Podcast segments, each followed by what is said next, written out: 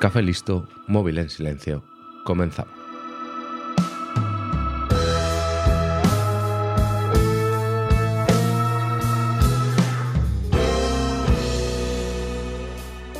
Hoy te traigo la historia de un edificio, la de un hotel.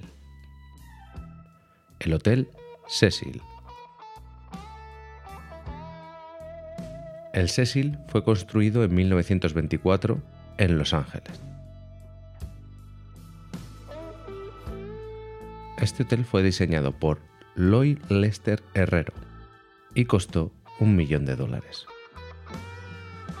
Presumió de un opulento lobby hecho de mármol con ventanas tipo vitrinas, macetas con palmeras y estatuas de alabastro.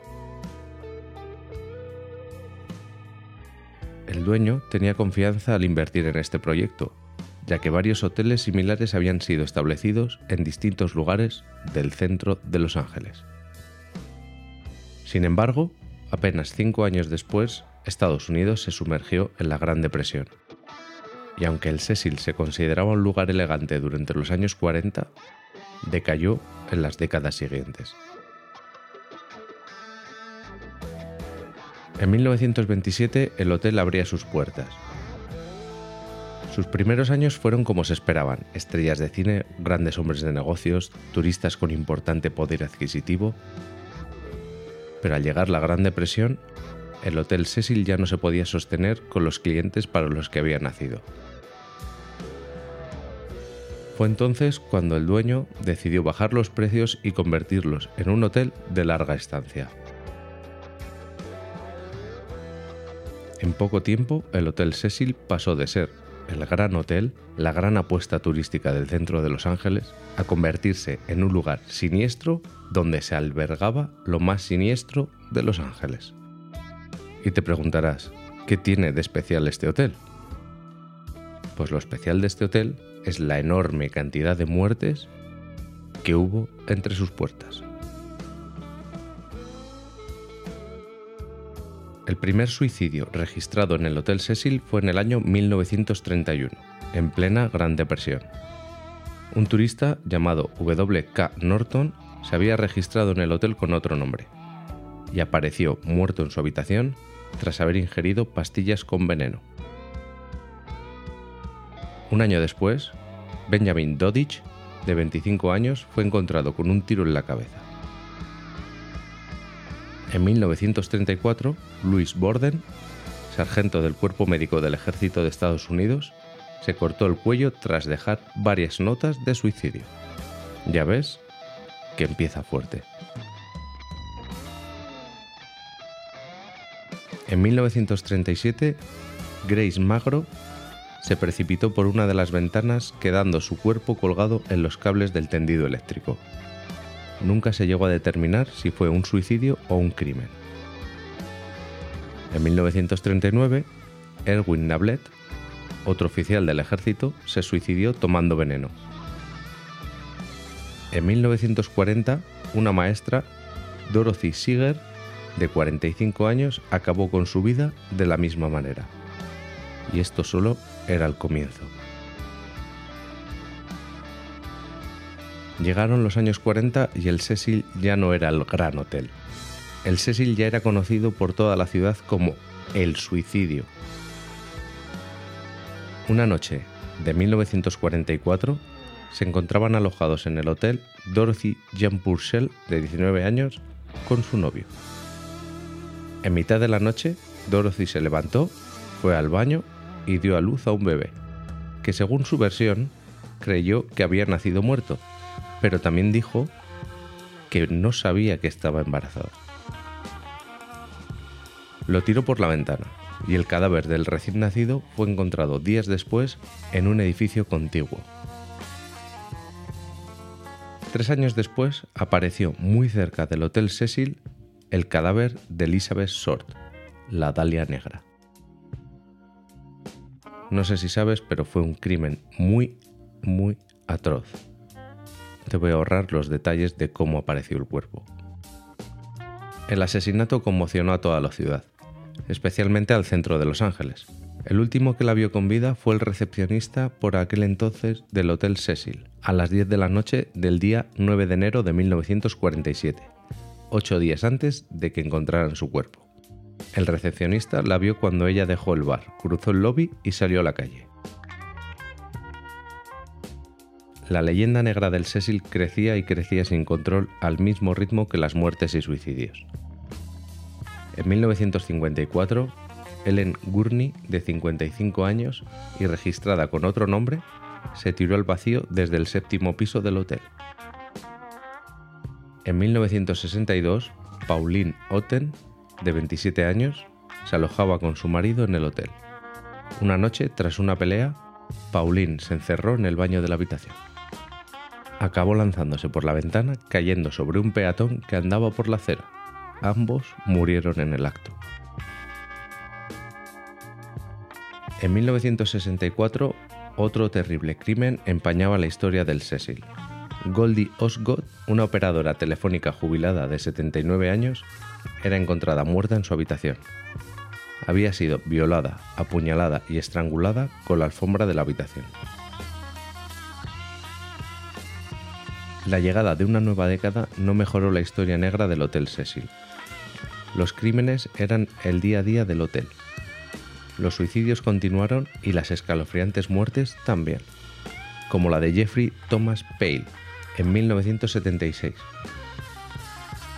Este joven de 26 años compró un rifle, subió a la azotea y comenzó a disparar a la calle. Por suerte nadie murió, pero el Cecil volvió a estar en los titulares. Entre los ilustres inquilinos del hotel también hay asesinos en serie es el caso de Richard Ramírez, el acechador nocturno. Ramírez se hospedaba en el Hotel Cecil mientras duró su ola de asesinatos. La leyenda cuenta que una noche Ramírez apareció en el hotel cubierto de sangre después de un asesinato, y nadie se fijó o nadie dijo nada. La decadencia del establecimiento era tal que parecía que la gerencia impuso la ley de no ver, no oír, callar y cobrar. En los años 90, otro asesino en serie llegó al hotel, el periodista austriaco Jack Unterberger. Unterberger había sido condenado en 1974 por haber estrangulado a una prostituta de 18 años. Pasó 15 años en prisión y fue puesto en libertad. Gracias a los libros que escribió en prisión, se convirtió en un habitual de la televisión austriaca una revista le contrató para cubrir un crimen en Los Ángeles. ¿Y dónde se alojó? En el Cecil. Con la excusa de investigar el crimen y la prostitución en el centro de Los Ángeles, Utenberger patrullaba Skid Row, que es la zona más deprimida de Los Ángeles y que está junto al Hotel Cecil, oculto bajo su disfraz de reportero a la vez que violaba y asesinaba a varias prostitutas. Volvió a Austria y siguió con sus crímenes, pero el FBI andaba detrás de él desde su estancia en el Cecil. Fue detenido en Miami en 1992, acusado de una docena de crímenes. Lo condenaron a cadena perpetua. Se colgó en su celda el mismo día que le comunicaron la sentencia. La leyenda negra ya era imposible de hacerla desaparecer así que los dueños se las ingeniaron para dividir el hotel en dos tipos de alojamiento, los de larga estancia, que seguían bajo el mismo nombre, y los de corta estancia, dirigidos a jóvenes viajeros que estaban de paso o por pocos días. A esta parte le llamaron Stay on May. Distinto nombre, mismo lugar. Compartían los ascensores y las escaleras. Cualquier inquilino podía ir a la otra parte del hotel y allí es donde se alojó Lisa Lam, quizás la más célebre de las inquilinas del Hotel Cecil. Según las declaraciones de la directora por aquel entonces del Cecil, Lisa Lam era una huésped en principio normal que empezó a comportarse de una manera muy extraña, lo que llevó al hotel a tomar la decisión de alojarla en una habitación individual. Una noche, Lisa Lam desapareció sin dejar ninguna pista. Días después, cuando revisaron las cámaras de seguridad del hotel, registraron un extraño vídeo de ella en el ascensor. En el vídeo se ve a Lisa entrar en el ascensor, pulsar varios botones de la fila de en medio, esconderse dentro del ascensor como si alguien la persiguiera, mientras las puertas del ascensor no se cerraban. Ella sale, mira hacia los lados, parece hablar con alguien que nunca se ve, vuelve a entrar y las puertas siguen sin cerrarse. Su comportamiento errático es constante hasta que el ascensor se cierra. Llega a otra planta, sale y nunca se vuelve a saber de ella. Nadie sabía qué le había pasado a Lisa, si la habían secuestrado, si la habían asesinado, si se había suicidado. Este vídeo se hizo viral en Internet. Los seguidores del caso crearon decenas de teorías, desde teorías satánicas hasta teorías que implicaban a la policía o a los laboratorios biológicos. Pero Lisa seguía sin aparecer. Cinco meses después de su desaparición, sorprendentemente, el cadáver de Lisa Lam apareció en el depósito de agua que había en la azotea del hotel. Nadie debió mirar allí. Se encontró el cadáver porque varios huéspedes se quejaron del color y el sabor raro del agua. Su cuerpo completamente desnudo no presentaba ninguna prueba de violencia. La autopsia tardó meses en hacerse pública, lo que provocó aún más que las teorías aumentaran, y el Cecil volvía a los titulares. Tras meses de investigación, el caso se cerró concluyendo que Lisa Lam padeció una crisis debido a su bipolaridad diagnosticada y acabó ahogándose en el depósito. Hay una serie documental en Netflix que se centra en este caso. En 2011, el hotel se dividió en tres partes el Hotel Cecil en la parte superior, el Stay on Main, una especie de hostal en la parte central, y la parte inferior se dedicó a los residentes permanentes. En 2014, el edificio fue vendido por 30 millones de dólares a un hotelero de Nueva York, que dijo que quería mantener los elementos arquitectónicos del hotel, así como su impresionante lobby, pero que se desharía de todo el desorden de trabajos que se habían realizado en los últimos años. En febrero de 2017, el Ayuntamiento de Los Ángeles votó para que el Hotel Cecil fuera considerado como monumento histórico y cultural por ser el típico hotel americano de principios de siglo, así como por la importancia histórica de sus vastas obras arquitectónicas.